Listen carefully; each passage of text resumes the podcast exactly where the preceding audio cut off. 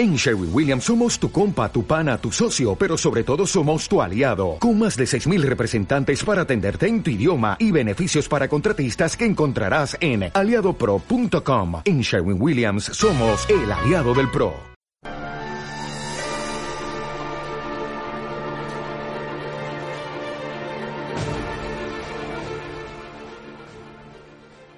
Bienvenidos a este podcast, donde narraré los mejores pasajes de la historia. En este capítulo os contaré el reino visigodo de Toledo.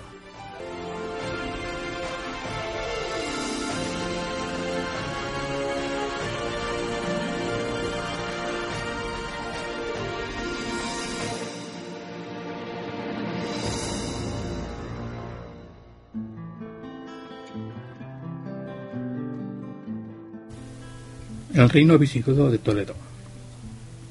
Tras un largo recorrido por toda Europa, los visigodos se asentaron finalmente en España en los siglos V y VI. Su reino, con capital en, Toledo, representó el primer intento de unidad política de la península ibérica y se mantuvo hasta la llegada de los musulmanes a principios del siglo VIII. La llegada de los germanos. En el año 409, los suevos, los vándalos y los alanos cruzaron los Pirineos y se asentaron en la península ibérica sin encontrar ninguna resistencia a su paso.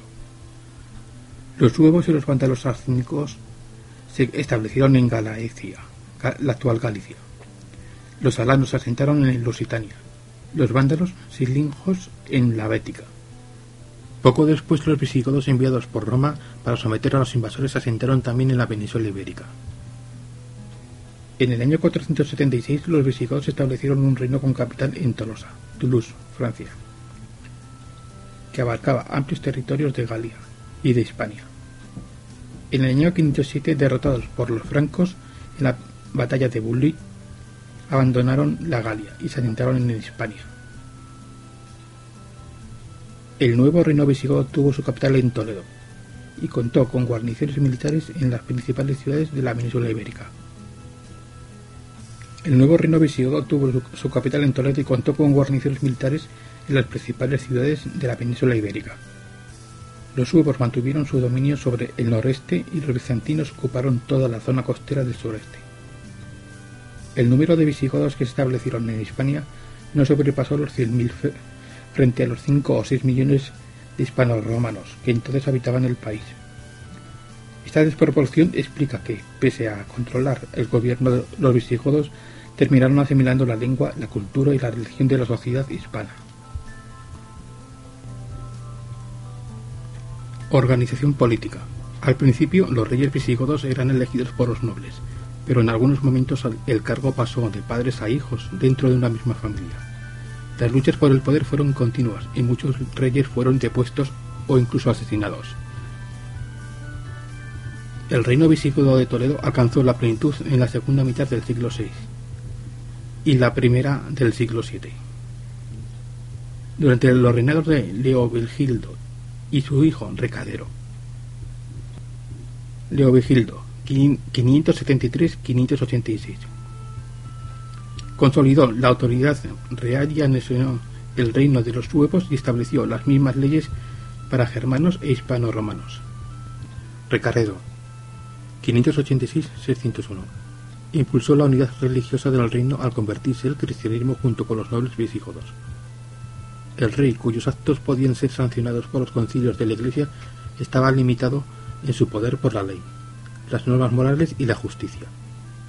Le auxiliaba en su tarea de gobierno el aula regia, constituida por los nobles, jueces y cortesanos designados por el propio monarca y encargado de preparar las leyes y asesorar al monarca en sus asuntos políticos y militares, asistir a la promulgación de las leyes y ejercer con el rey funciones judiciales.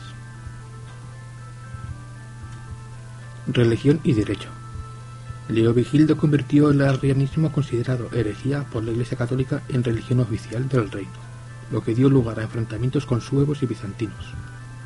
Estos se aliaron con su hijo Hermenegildo, que se convirtió al catolicismo en el 579, y, tras proclamarse rey de Sevilla, inició una guerra contra el Estado visigodo. En el año 585, Leovigildo derrotó a los suevos en Braga y Oporto, con lo que consiguió la unidad política. Los bizantinos aún mantuvieron algunos territorios hasta la conquista de Sisebuto en el rey 612 a 621 y Suintila 621 a 631.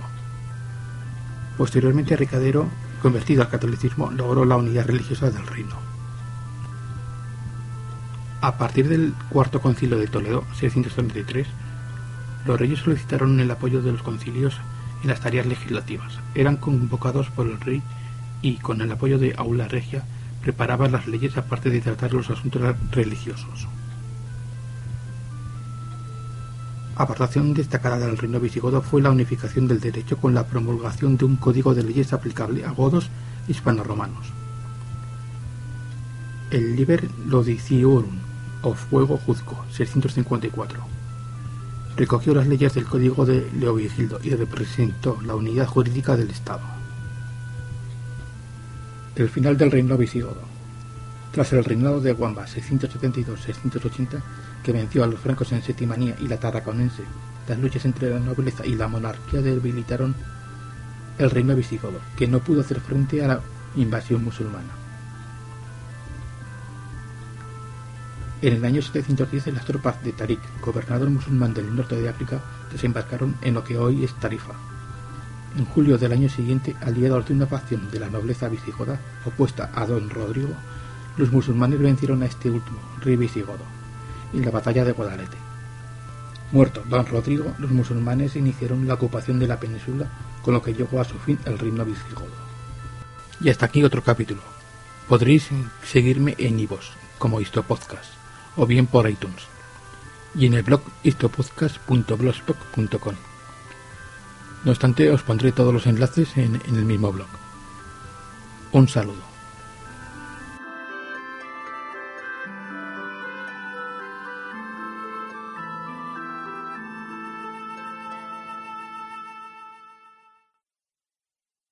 En Sherwin Williams somos tu compa, tu pana, tu socio, pero sobre todo somos tu aliado, con más de 6.000 representantes para atenderte en tu idioma y beneficios para contratistas que encontrarás en aliadopro.com. En Sherwin Williams somos el aliado del PRO.